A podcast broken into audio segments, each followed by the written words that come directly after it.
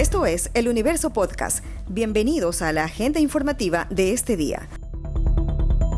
Hoy es miércoles 26 de enero de 2022, Día Mundial de la Educación Ambiental. Lo saluda Juan Pablo Pérez.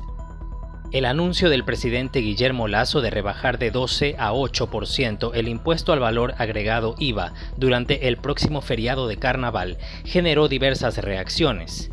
El titular de la Cámara de Turismo de Guayas, Olvac Muñetón, dijo que es importante la rebaja temporal de este tributo.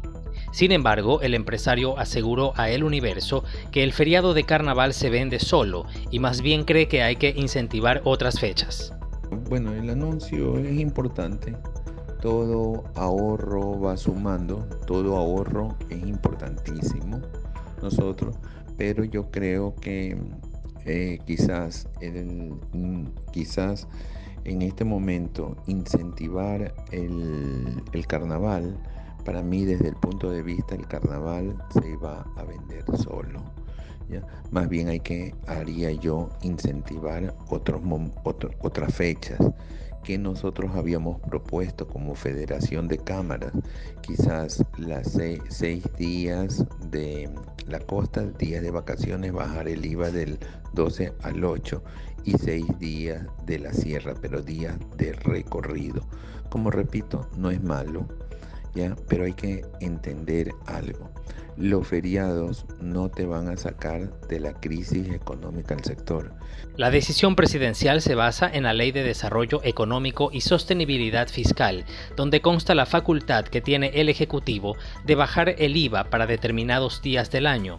Según el mandatario, el sector que más creció en 2021 fue el de turismo. Guayaquil se mantiene con un aumento considerable del número de casos de COVID. El coordinador de salud del Comité de Operaciones de Emergencia COE cantonal, Carlos Farhat, dijo que se decidió mantener el nivel de alerta 3 porque hay casi 9.000 casos y 19 muertes por día.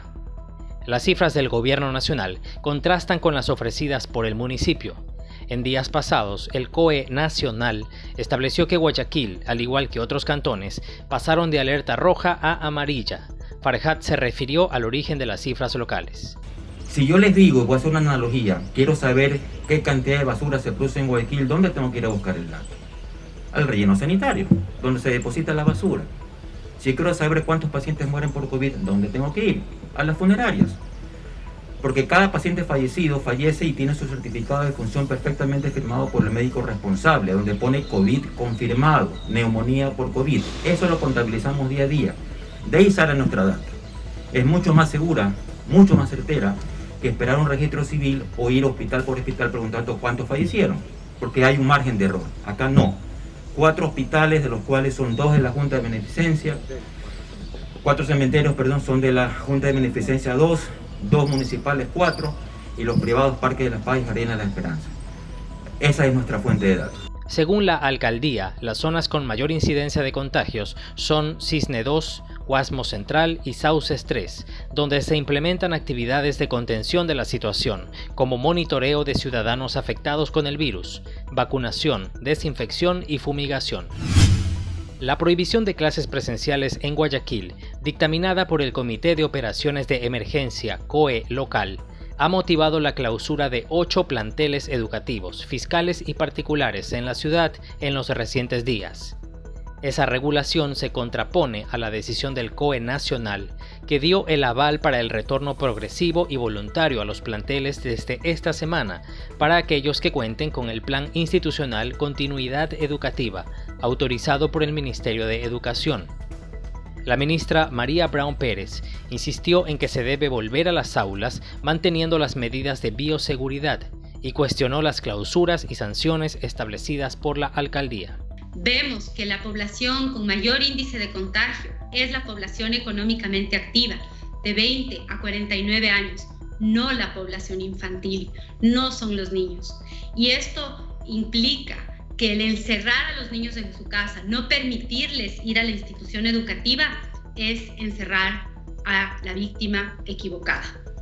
Los niños deben estudiar, deberemos, debemos darles una voz. No puede ser que como sociedad eh, hayamos normalizado el que la educación se haya interrumpido y que sucumbamos ante el miedo porque como bien decía un especialista el día de ayer cuando teníamos un conversatorio, sabemos que existe un riesgo cuando nosotros nos subimos a un carro, podríamos chocarnos, pero no por eso nos quedamos encerrados en la casa.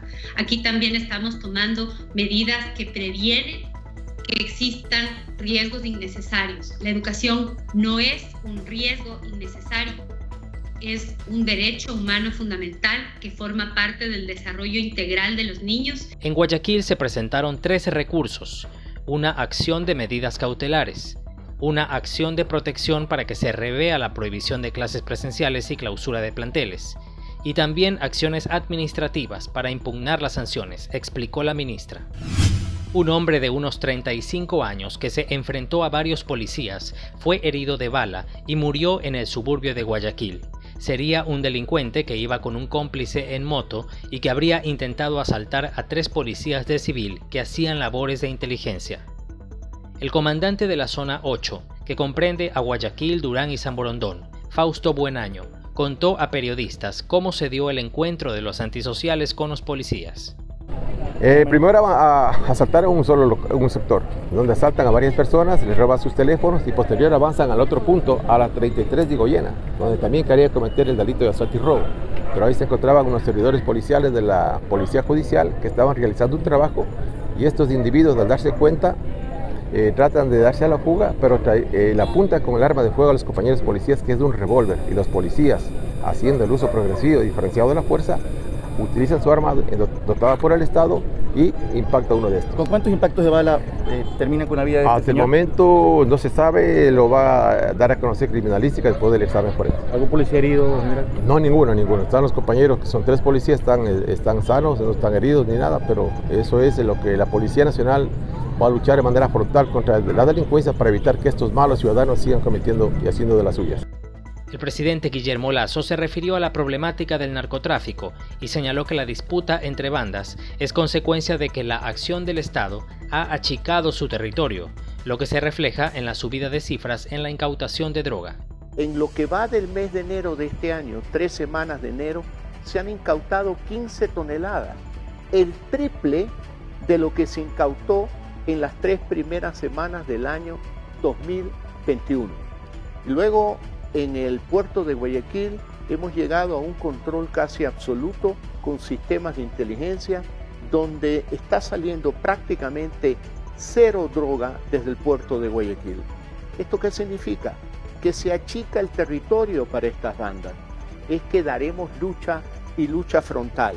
Contamos con el apoyo de los Estados Unidos, el apoyo de Colombia el apoyo del Reino Unido, el apoyo de Israel, es decir, de amigos internacionales importantes. Esta noticia ha estado entre lo más leído de eluniverso.com en las últimas horas. Un hombre de 56 años, identificado como Antonio Álava Quinteros, dueño de una cooperativa de taxis, murió en una clínica en Guayaquil tras ser baleado en su casa. Dos hombres llegaron en moto, ingresaron a la vivienda y le dispararon. Aunque fue llevado a una clínica cercana, perdió la vida, pues se desangró por la herida del abdomen. Sus familiares dijeron que la muerte se dio porque no se dejó extorsionar por una banda que opera en el sector. Hasta la clínica llegaron agentes y personal de medicina legal para levantar el cuerpo y trasladarlo a la morgue. Los policías también llegaron al domicilio de la víctima para levantar los casquillos y otros indicios. Con esto suman 84 muertes violentas en lo que va del mes en la zona 8, que comprende a Guayaquil, Durán y San Borondón. Esto fue lo más destacado de la jornada. Hasta la próxima.